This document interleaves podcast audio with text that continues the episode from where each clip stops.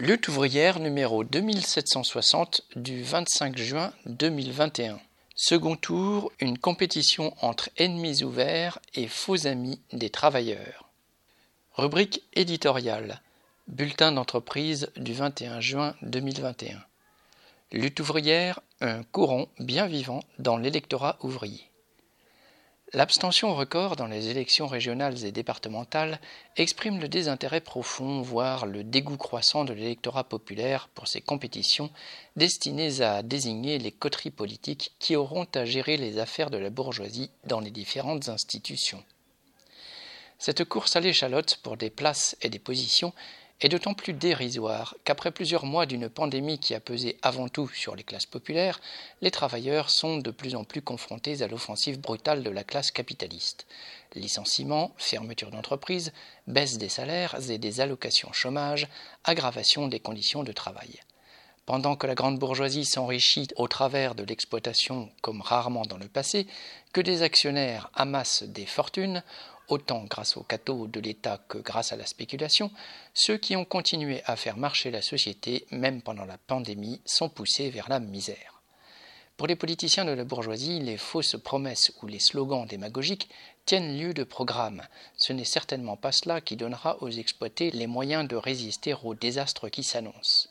Une explosion de colère du monde du travail, méprisé, exploité, opprimé, est inévitable et indispensable. Encore faut-il que la colère ouvrière de demain ne soit détournée ni par les ennemis ouverts des travailleurs, ni par leurs faux amis. Il faut qu'elle soit orientée, au-delà des marionnettes interchangeables de la caste politique bourgeoise, contre ceux qui détiennent le véritable pouvoir, les détenteurs des capitaux, les propriétaires des usines et des banques.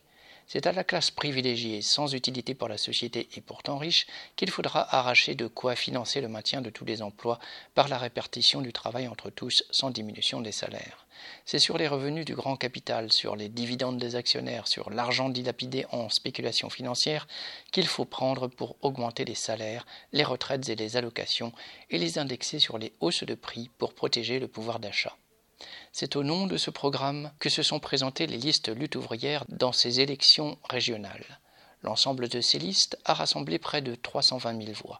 À une centaine de voix près, c'est le même nombre de voix qu'aux précédentes élections régionales de décembre 2015 et c'est presque deux fois plus de voix qu'aux élections européennes de 2019. Compte tenu de l'abstention générale très importante qui marque ce scrutin et qui est encore plus importante dans les villes et quartiers ouvriers, la stabilité de ce résultat est remarquable.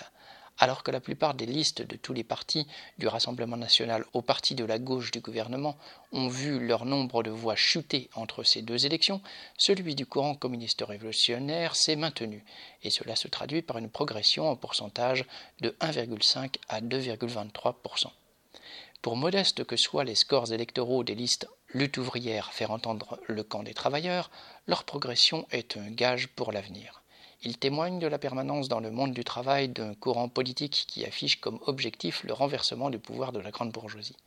La direction de la société doit appartenir à ceux qui, par leur travail, la font vivre et fonctionner. C'est avec cet objectif que les militants de lutte ouvrière seront présents dans les luttes de demain et s'efforceront d'y jouer leur rôle.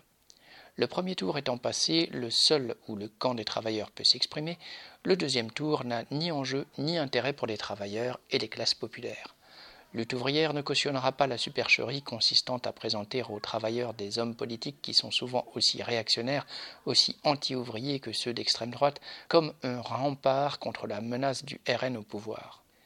Il n'est pas question pour lutte ouvrière de soutenir quelque variante que ce soit du front républicain. Cette république est celle de la bourgeoisie. Elle ne réserve à ceux qui n'ont que leur travail pour vivre qu'un avenir d'exploitation et de mépris de la part des riches parasites. Les travailleurs auront à combattre la classe capitaliste pour l'empêcher de conduire la société vers la catastrophe.